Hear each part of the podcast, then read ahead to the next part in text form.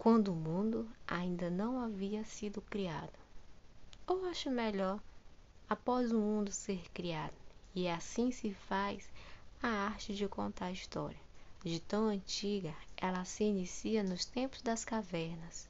Ora, lógico que sim.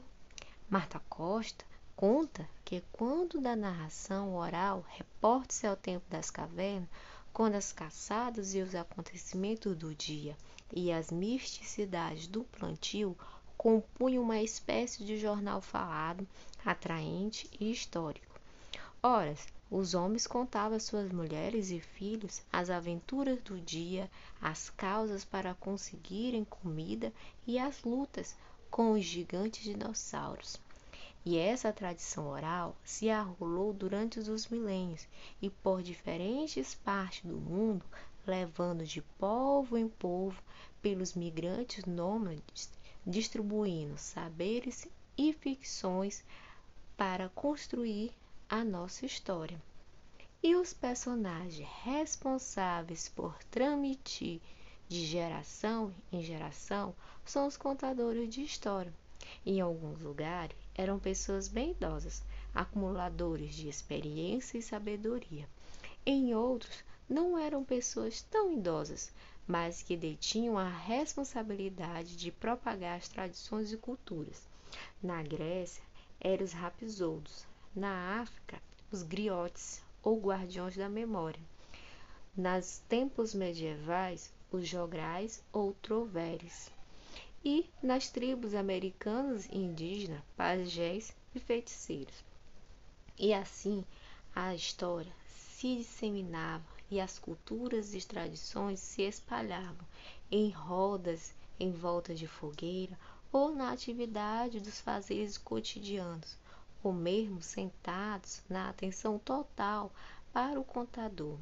Portanto, o contar transforma-se numa herança composta por experiências, sentimentos, histórias ouvidas e vividas, perfazendo a ligação afetiva, emocional e ideológica dos espectadores.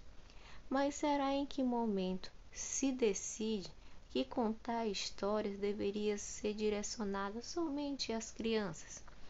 Marta Costa conta que, a partir dos educadores escandinavos e no objetivo de reforçar a escolarização das crianças e dinamização das bibliotecas, pode ter nascido a atividade voltada para o público infantil, já que bem saibamos que os contos de fadas de Pierrot e dos irmãos Grimm nada mais são do que os, as narrativas orais registradas em papel e que, bem saibamos, não eram nada direcionadas às crianças.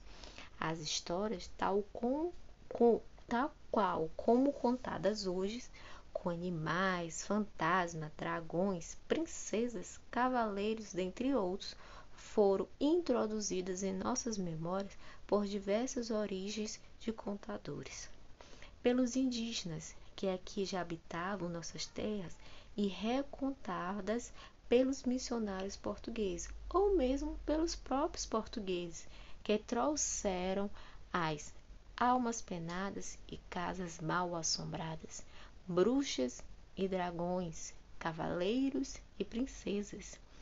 E o povo negro também, que veio da África, que já lá detinha a contação de história como uma prática de responsabilidade para transmitir suas tradições e culturas, e que aqui mulheres negras e amas das andanças de engenho em engenho contavam as suas histórias.